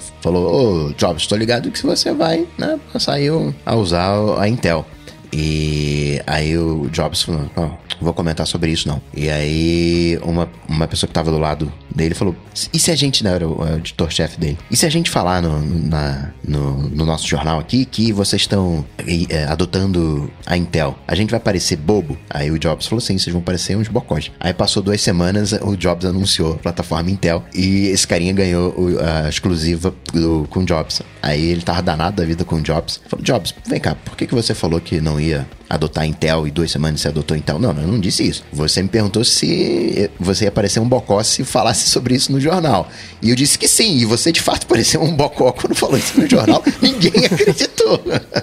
Mas sim, duas semanas depois a, a Apple adotou. Então acho que faz mega sentido, olhando pro big picture, como falou o Mendes agora. Torço para isso. Espero que não acabe com o macOS. Gosto do macOS do jeitão dele. Acho que dá para simplificar muito. Imagina um iPhone uma placa de iPhone. Imagina um. Se você abre o MacBook de 12 polegadas, a máquina de escrever, você tem uma plaquinha que é uma plaquinha de iPhone e o resto é bateria. Imagina a Apple conseguindo fazer a mesma coisa que um MacBook Pro. Potência já tem ali fazendo frente. E ela poder brincar. Ela, ela não, peraí, vamos colocar mais. É Mac Pro aqui, mano. É Mac Pro com uh, esse pouquinho de núcleos aí. Vou colocar 100 núcleos, 200 núcleos. Uhum. Ela vai ter toda a liberdade de integrar essas coisas, poder separar. Não, vou colocar um processador especificamente aqui para cuidar de, sei lá, né, parte de Apple ID, Face ID, enfim, outro aqui para cuidar dessas operações. Vou. Ela consegue ir quebrando. Hoje você tem um. A, você tem um parzinho, né? CPU, GPU que cuidam de tudo. E você meio que divide, não, ah, isso aqui é melhor de fazer na, na, GPU, isso aqui é melhor de fazer na CPU. Mas imagina a Apple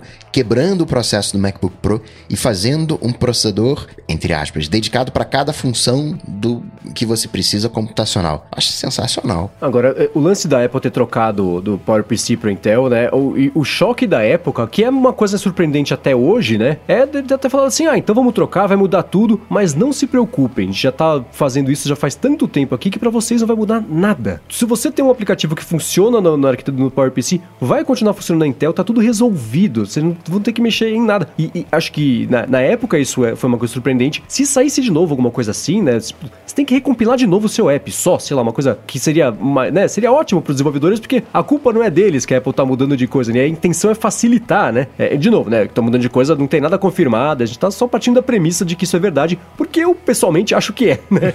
acho que é inevitável a essa altura essas estradas é, é, é, não se cruzarem no futuro médio, né? nem no longo prazo aí, no médio prazo acho que, que, que vai rolar. Não consigo mais ver o, o, sistema de mesa separado do sistema móvel. É só uma coisa, né? Ele, é, o sistema ele, ele, é um, ele existe, é o ar. Você se conecta nele e faz o que você precisa. Faz muito mais sentido, né? Uma coisa assim. Então é, é quando eu fico pensando né, se, se a Apple de hoje faria isso de falar assim, não, isso vai entrar em vigor hoje, já tá pronto, né? Quando que ela tá pronto? Não, a gente vai lançar daqui uns, sei lá, uns seis meses se lançar, não sei direito ainda virou isso, né? Mas se ela de fato lançar esse negócio, eu acho que, que tem, tem chão, tem jogo e, e, tem esperança de que isso seja o que pode até conseguir fazer uma revitalizada da parte de desenvolvimento de aplicativos para Mac, que anda meio morta porque, né, é o problema Tostines, é o problema, me desculpem, Windows Phone, não tem app porque não tem gente, não tem gente porque não tem app, né? Então o Mac tá, tá nessa, nessa seara aí também. Acho que é mais complicado ainda, acho que não tem gente. Acho que o Mac não tem fôlego, ele não vai muito longe. Acho que o Mac ele vai até aonde a Apple conseguir oficializar o iPad como um computador profissional. Quando ela conseguir conseguir, ó, sabe esse, essa edição de vídeo aí? Quando o Loop parar de usar, conseguir editar os vídeos no iPad, acabou o Mac. Eu vou ver com o Kenji quando que isso vai acontecer, que a gente pode até colocar um prazo de um prazo de validade. Agora que ele é o duro do loop aqui.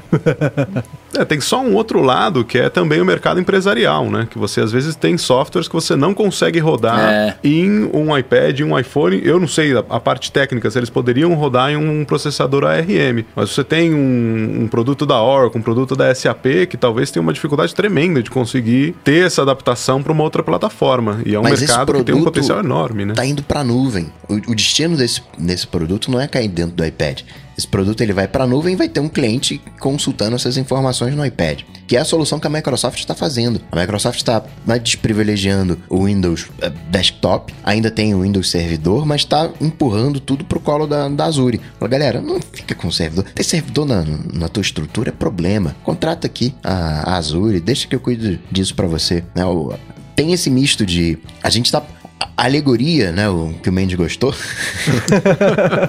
é de, de, do iPad ser uma telinha para você ver aquilo que tá na nuvem. É, e vocês me lembraram também que existe. A gente tá falando sobre o um mundo perfeito, tipo o mundo perfeito da Apple, que todas as crianças e as escolas podem pagar um iPad para ter o, o a, a, experiência do ensino imersivo e tudo mais. Então, mas, e hoje em dia, né, você tem. Eu tava conversando, inclusive, esses dias com a Marília Guimarães e o Du, né? O pessoal lá dos nossos queridos amigos lá do Entendendo iPhone, falando sobre. Né, às vezes tem que fazer um certificado, não funciona nem no Mac, precisa do PC para fazer, né? Então a gente pensa aqui na nuvem e, e, os negócios se conversando, mas o que o João levantou é muito real, né? No mundo de verdade, no dia a dia do pessoal normal, é, é, às vezes você tem, você enfrenta isso de assim, o negócio até hoje não funciona no Mac, só funciona no PC. Certificado coisa super séria que nunca vai funcionar de outro jeito, porque, né, tá, tá, se até agora não conseguiu resolver, né, que já tá tão mais fácil de resolver, acho que, que tem esse lado sim, né? Não, não, dá para migrar 100%. Acho que o Mac vai continuar existindo, nem que sejam os Macs antigos, né? Eu tô falando aqui, esta câmera que tá me filmando aqui para fazer a live é de um Mac de 2011 que resolve meu problema numa boa. Eu vou falar sobre ele já já. A gente vai falar aqui sobre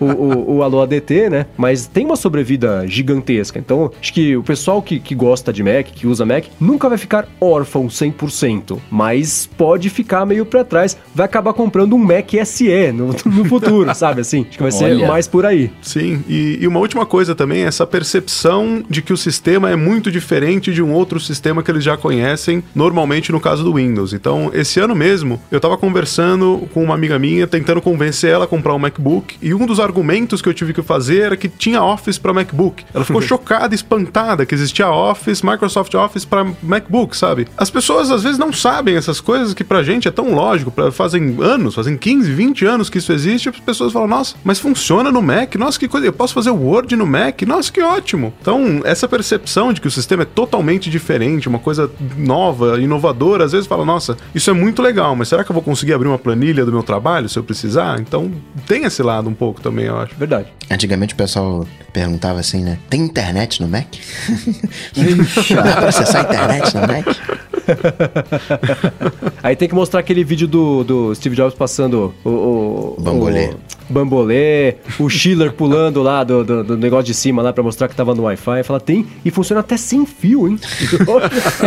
é mágica. Não precisa de dongle, de nada, né? É, precisa de vários, esse é o problema, né?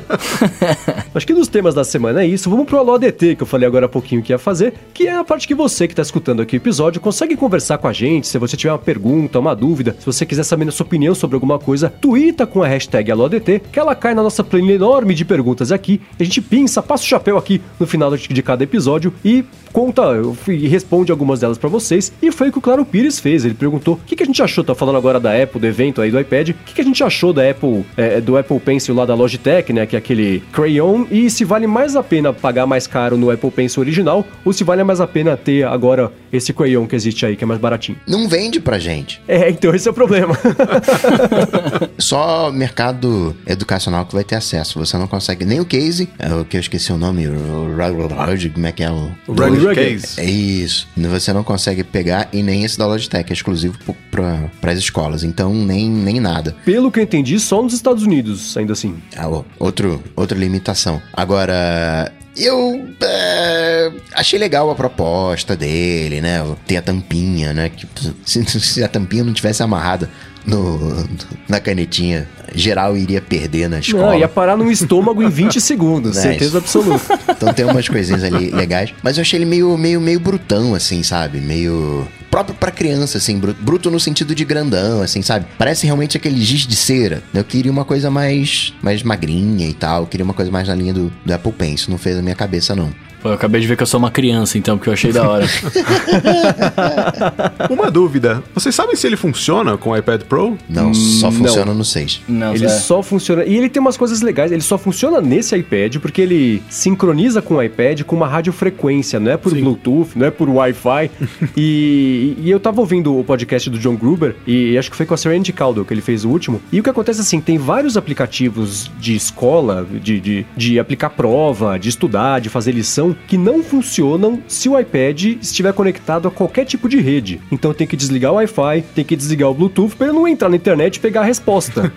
Ideia. Então, o único jeito de fazer essa caneta funcionar foi por radiofrequência, que você desliga todos os, os, os- os componentes de conexão e ele ainda continua funcionando. E é por isso também que ele só funciona nesse iPad, porque ele, ele usa essa tecnologia que tá, tá, tá afinada para esse aí. E um outro lance legal é que, por ser por radiofrequência, não tem que ficar pareando. Então, se você tiver a criançada lá correndo na sala, cada uma pega um que tiver lá pertinho, passa no iPad e vai funcionar. É muito mais, mais simples aí a conexão do que ter que parear para conseguir usar depois. Porque senão, né? Imagina, 40 crayons ali, a criançada, "Ah, eu não sei mais qual que é o meu, testa aí no seu, deixa eu pegar. Eu acho que o outro é da, da, da, da Marina, pega o seu. Então ia ser mais complicado. Será que é por isso que não tá vendendo para o público? Porque poderia gerar confusão que você compra um produto pro seu iPad Pro que não funciona porque não tem antena. Pode ser. Pode ser. Deixa o pessoal aprender primeiro, depois vende. É, talvez o próximo iPad Pro tenha essa tal antena e eles consigam vender pro público. Boa, verdade. E o Mendes, ó, os caras estão te zoando aqui, hein, velho? E pra variar, né? Pra variar. o Vitor Isuka, ele falou, ele falou aqui, ó. Ele falou que ele ouviu no Loopcast, né? O, Will comentar que você tá usando o seu iPad junto com um MacBook velho. E aí ele tá falando aqui pra você, né? O iPad não atende às suas necessidades? Antes de responder, eu vou comentar no ha ha ha ha ha. Eu acho engraçado o pessoal torcendo pra dar errado, né? é, né? Quer ver o circo pegar fogo. Aí eu os caras, uso- olha, não tá funcionando, né, seu É, Mendes? né, viu só, mané? Não, o que acontece é o seguinte, eu uso os dois mesmo, né? É, eu tenho é, é, o- tudo que diz respeito à criação e geração de conteúdo, especialmente de roteiro, consumo de notícias pra fazer é, o loop matinal, até se precisar editar alguma coisa rápida, dá pra fazer no iPad, mas eu mexo muito com umas ferramentas de montagem de e-mail, é, é, o Photoshop que, é- que precisa de recursos mais avançados do que o próprio Photoshop tem pro, pro iOS, então nisso não tem como escapar, e eu faço no Mac mesmo, né? Então, o próprio é, gravar aqui o ADT é muito mais seguro gravar no Mac do que no iPad, até pra você conseguir administrar o arquivo, depois mandar pro Edu, né? Joga no Dropbox, aí manda, ele já recebe lá, já baixa. Então é, é muito mais simples fazer isso no Mac. Então, acho que o segredo, no fim das contas, é você sofrer a menor quantidade, ter o menor sofrimento possível com a ferramenta que você tem à sua disposição, né? Não vou ficar tentando forçar aqui um negócio quadrado no iPad que é redondo que não vai funcionar. Então, o quadrado vai no quadrado, o redondo vai no redondo e vambora, né? Então é. Mas é o que eu comentei, né? O meu iPad, o meu Mac é super velho, é 2011, né? Eu troquei, eu já comentei aqui, então vou falar rapidinho. Tirei o, o, o DVD e coloquei um SSD, coloquei 16 GB de RAM e, cara, ele voa. Quando eu comprei era um i7, que o processador não consegui trocar. Mas ele me atende numa boa, assim, né? É, esses dias que queimou a GPU, troquei a GPU. Eu espero conseguir comemorar o aniversário de 10 anos dele é, em 2021. tá chegando, né? Estamos em 2018, então, quem sabe, mais três aninhos, acho que ele segura. O, o lance quando você vai trabalhar com, com o iPad é, é justamente ver a sua necessidade, né? Tipo, eu, eu sempre falei isso, tem certos cargos empresariais que um iPad vai te atender perfeitamente bem, saca? Você não precisaria do seu, do seu notebook, mas uma coisa mais técnica, não tem o que fazer, cara. Você precisa ter o poder de processamento, de, enfim, a praticidade de você estar acostumado a mexer com o mouse, por aí vai. Sim. E o João? O João também trabalha bastante. Ele tem um iPad Pro, trabalhou bastante nele, mas também tem um pedaço do seu trabalho que é justamente isso, né? Que você precisa usar o, um Mac, você tem acho que um, um laptop da empresa também. Exato, exato. Tem um laptop da empresa e assim, quando você vai montar uma apresentação, alguma coisa assim, sim, é possível fazer isso no iPad, mas muitas vezes vai ser muito mais simples, muito mais rápido e com um sistema mais familiar para a própria empresa se você conseguir fazer isso no, no laptop. Então, assim, é o que o Marcos estava falando. Você tem que ter a ferramenta certa para a atividade que você está exercendo. E se você tem a opção de fazer nas duas de uma forma igual, é a ferramenta que vai te trazer mais felicidade enquanto você está executando aquela tarefa. Então, bora ser feliz com o aparelho que nos é dado. é isso aí. E o Ricardo Soares tem um MacBook Pro 2012 com SSD que funciona muito bem pro dia a dia, mas já tem seis anos e é pesado para carregar. No final desse ano ele vai para os Estados Unidos e tá pensando em comprar um outro equipamento, mas não consegue se decidir entre um MacBook novo ou um iPad Pro. Gosta da portabilidade, da mobilidade do iPad, mas se sente mais confortável com o teclado no MacBook e com o macOS. E aí? Eu Acho que esbarra um pouco nessa discussão que a gente já estava tendo, né? De achar a ferramenta depende muito do que você faz no seu dia a dia, né? Se você é, é, edita edita vídeo, mexe com motion. Falei semana passada sobre o Flash, né? É, é, são coisas que você nem consegue fazer no, no, iPad. Se você vai fazer produção de conteúdo, de novo, né? Texto, é uma coisa que já que te dá um pouco mais de mobilidade, é mais maleável esse seu fluxo de trabalho, aí dá pra fazer no iPad, assim. É, você tem que pensar se o que você faz hoje você conseguiria resolver no iPhone. Tudo bem que o iPhone não é feito para isso, mas a, a, a, a, premissa é essa, assim. Né? Existem aplicativos que já cumprem o papel, que se você fosse usar uma tela grandona, você conseguiria resolver seu problema, ou você esbarraria e fala assim, cara, isso aqui não foi feito para conseguir resolver no iPad. Aí não adianta, né? Não é o, o, fato de você ter um iPad normal ou um Pro que vai resolver, é que vai precisar de um computador mais parrudo, um Mac mesmo, para conseguir resolver. Isso cola muito num comentário que nosso ouvinte, nosso querido Adetêncio, Júlio Budim, mandou pra gente. Ele mudou um e-mail bem grande, bem bacana, inclusive, obrigado por ter tirado um tempo para escrever sobre isso. E ele falou que, né, ele falou que o episódio passado é, é, foi muito relevante para ele, que a gente comentou sobre escritório móvel, né, o lance da, da Powerbank lá com luzinha, sem luzinha. E ele falou que é estudante da Unesp e que ele repara na sala de aula que a maioria opta ainda pelo papel e caneta, né, nem o notebook e, e, e nem o tablet. Então, de novo, né, o que funciona melhor para cada um. Só que ele tá usando o iPad já faz duas semanas, dois semestres, aliás, e para fazer anotação e tudo mais, ele falou que o foco dele aumentou bastante, a experiência é muito melhor, mais, mais confortável, inclusive, do que a do Mac, e falou que escutando a gente aqui, isso tem ajudado ele a fazer isso. Então, é, é isso, né? Se a coisa vai caber no seu dia a dia, aí beleza, mas não adianta forçar também. Acho que vai muito do, do, do que você faz, né? Sempre. A resposta é sempre cretina porque depende, né? Mas é, é, vai do, do, do, do, da sua necessidade. Se você conseguiria resolver alguma coisa hoje no iPhone, compra o iPad que você vai conseguir fazer com, com, e vai ser muito feliz. Mas se não tem aplicativo pro que você tá fazendo, o iPad também não vai te resolver. Tem um outro lado também, que é, já que você tem, primeiro que ele quer, né, a mobilidade, mas de repente você já tem um MacBook Pro que de alguma maneira te atendeu até hoje. De repente experimenta o iPad e qualquer coisa né, vende depois, né? De alguma maneira tá comprando lá fora, mais barato dá para revender aqui dentro sem perder muito, muita grana. Sim. É, também é, é uma... até porque Até porque o seu MacBook... Você já sabe que o MacBook te atende, né? Tipo, ele, ele vai te atender de qualquer forma, tá ligado? Você estaria experimentando uma coisa nova. Bom, seguindo aqui com a LODT, o Jonatas Bueno mandou duas perguntas. A primeira foi uma curiosidade, na verdade. Ele falou assim, a gente já reparou que o... a Apple não deixa ninguém avaliar apps nativos que agora tem na App Store, né? Se você quiser xingar lá que o app nativo de podcasts é uma porcaria, você não consegue fazer isso porque a Apple não permite os reviews nos apps nativos. Não sabia disso, não. Eu também não sabia, não. A Apple é mas... esperta, pô. Tá pensando, tá de bobeira? É, né? Faz sentido. Quem que entraria na App Store para falar, este aplicativo de notas nativo é uma maravilha, ele salvou minha vida em vários. Não, né? O pessoal só vai lá para xingar, porque. Então faz sentido. É que nem os aplicativos, já viram os aplicativos da Apple na Play Store? Os reviews? Eu Nunca review, parei review lá. Ó, vou deixar aqui o meu review. Se funcionar, depois eu volto. É, e altero. Uma estrela, é, baixei agora, tem uma estrela. Então, se eu gostar, eu volto e dou cinco. Mas ah, os, os aplicativos da Apple, o pessoal, sei lá, cara, faz umas campanhas e aí to, eles colocam lá em massa. Ah, eu baixei esse aplicativo, ele formatou meu telefone. Meu dinheiro sumiu da conta. A minha família desapareceu. Eles estão colocando umas histórias de a terror. Minha assim. família desapareceu. Não, eu baixei e nada funciona, estragou meu telefone, precisa jogar fora e comprar outro. Então eles vão fazer uma campanha de terror, assim, com os reviews, só porque o app da Apple tá lá na Play Store invadindo o território dele, sabe?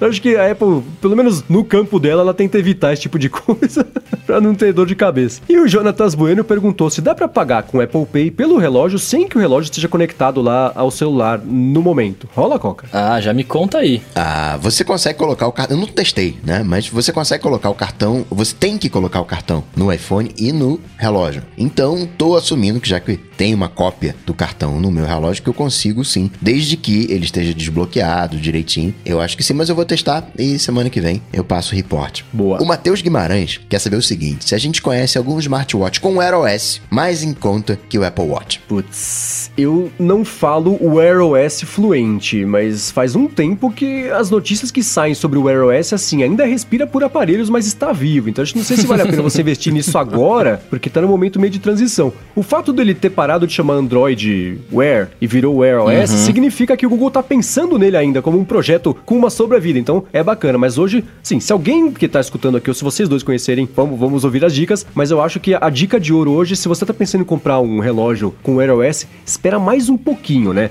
o evento de desenvolvedor do Google tá chegando aí, pode ser que pinte alguma coisa que não tem hoje que, que dê uma outra luz, um uma outra cara aí para esse mercado. Mas vocês acham que vale a pena você usar um outro smartwatch com iOS que não seja o Apple Watch? Uh, putz, eu não sei. Eu não usaria porque eu acho que a experiência vai é. ser um pouco mais limitada. Exato, né? mas, é isso que eu ia falar. como ele, ele falou só de, de, de assim, um, tá partindo da premissa de que ele tá afim de, de, de experimentar, ele pode até comprar e daqui seis meses falar pra gente mandar como follow-up se, se funcionou direito ou não. Mas, assim, respondendo especificamente a pergunta, eu não tenho a dica, mas a minha dica é espera um pouquinho, porque eu acho que esse mercado vai mudar. Daqui a três meses vai ter informação que a gente não tem hoje que pode te, te ajudar aí a, a, a tomar uma decisão.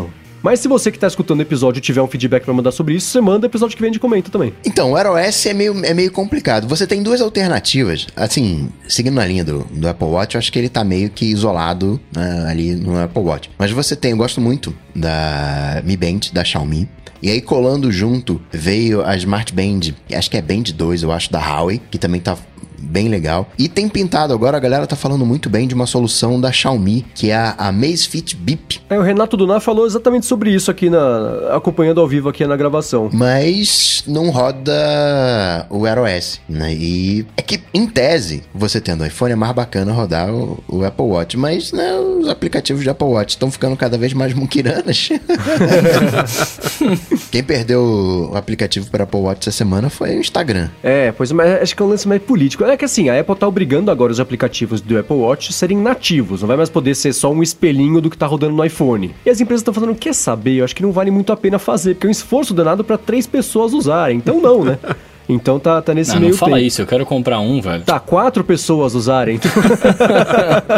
Bom, e essa era a última pergunta, mas tem, pintou um ADT em tempo real aqui, que é voltando à pergunta anterior, né? O Alan Machado quer saber se compensa pegar um iPad Pro agora ou se é melhor esperar chegar um iPad Pro dentuço aí daqui a alguns meses. Acho que se esperou até agora, espera mais um pouquinho, é, né? É, já tá virando sim, a curvinha, sim, já chega. É, inclusive, eu acho que talvez pinte sobre novidades sobre isso na própria WWDC, porque, né, precisa avisar o desenvolvedor para poder lançar a tempo as coisas. Então acho que, que vale segurar um pouquinho, né? Se esperou até agora, espera um pouquinho mais. Bom, se você quiser dar mais piada nos links do que a gente comentou aqui ao longo do episódio, entra lá no área de transferência.com.br barra 068 que vai estar tá tudo lá, ou aqui na descrição ou nas notas do episódio, como diz meu querido amigo Cocatec. Coca, aliás, se quiser encontrar você, como é que faz? Ah, você já sabe, né? Só ir lá no Google, bate Cocatec, que a gente troca uma bola presente em todas as redes sociais, tudo vai lá no Google, o que você acha? Boa, boa. E eu sou o Bruno Casemiro no Twitter e no Instagram mais próximo de você. Ô Bruno, me tira uma dúvida. Não. Fala é aí. que eu achava que você tinha um underline em algum lugar no seu Cara, nome. Cara, eu falo, arroba Bruno underline Casemiro, mas é que é muito rápido. Eu, as pessoas me troca escutam, por mas... Casimito, troca por Casimito. Esse, esse Bruno Casimito. Arroba é, Casemito. É, Casemito é. Aliás, é eu quero dizer, eu quero dizer pra todo o Brasil aí que a pessoa que roubou meu nick no Fortnite vai ter volta, viu? Eu vou descobrir quem foi e vou roubar. Se você roubou o nick dele no Fortnite, entre em contato com ele, conversa com ele. O menino merece. Vocês é. conversam e acertam aí. E nada como, de querer vender.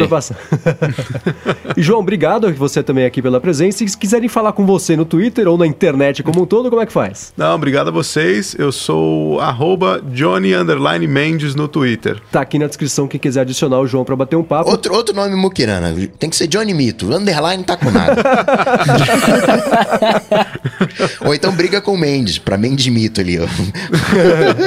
o pessoal tem uma birra com underline, eu acho ele super funcional. Eu não gosto quando assim, são 18 underlines e, né, uma coisa, é, mas um, um, ali só pra diferenciar, não tem problema não. Bom, eu sou MVC Mendes no Twitter e apresento o Loop Matinal de segunda a sexta. Quero agradecer ao Eduardo Garcia aqui pela edição, como sempre, aqui do nosso podcast. Agradecer aos nossos queridos adetêncios lá no apoia.se barra de transferência, pessoal que tá aqui no comecinho da madrugada acompanhando ao vivo, o Renato Donal, Alan Machado, o pessoal que tava mais cedo aqui, que já acabou indo dormir também, Vinícius estava por aqui. E se você tem uma empresa, se você tem um aplicativo, quer divulgar aqui no nosso podcast, quer falar com um público inteligente, bacana, bonito e apaixonado por tecnologia, entre em contato com a gente, manda um e-mail lá no patrocínio@areadetransferencia.com.br que a gente bate uma conversa. Como é que você fala, Coca? conversa uma bola? Como é que é? tá vendo só? Tá vendo? Eu descobri que em São Paulo não teve Naru. Não teve, eu não sabia, não tinha ideia do que estavam falando dessa Johnny Ive lá com um baita Nauruzão na pata lá, assim, tirando foto. Caraca, lá Nauru e tal. Aí o Mendes, Nauru, o que que é Nauru? Nauru, Eu não Nauru? faço ideia. Cara, pra mim até agora, aquele tênis que ele tá usando parece. Sabe o patins que tem aquela parte de fora e tem aquele sapato que você põe pra enfiar dentro do patins? Parecia aquilo. Uma coisa horrorosa, cara. A botinha do patins, né, velho? É a botinha do patins, o Johnny Ive de botinha de patins e fazendo biquinho pra foto da Vogue. Eu falei, ah, agora eu já vi de tudo mesmo. Pra quem não sabe, Nauru é um sapato mega confortável, solado bacana, e em cima, em vez de ser couro, é camurça. Ah, então tá Foi sucesso resolvido no, o nos mistério. anos 90 aqui no Rio de Janeiro. Muito bem, tem exemplo disso aqui na descrição também. E é isso aí, galera. Tudo dito e posto, a gente volta na semana que vem. Falou, valeu. Valeu! Abraço, tchau, tchau.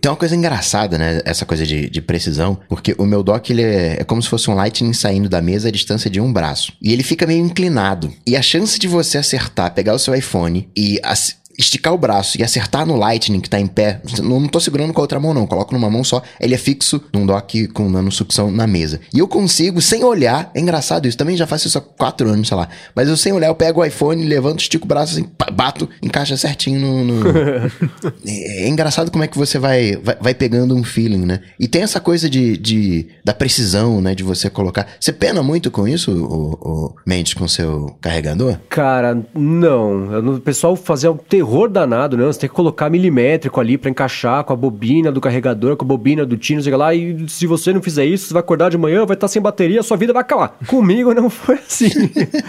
é, você coloca ali e, e ele faz plip, começa a carregar. Especialmente esse que eu comprei na, na loja do blog do iPhone, que não está patrocinando aqui, eu tô recomendando porque eu gostei de verdade.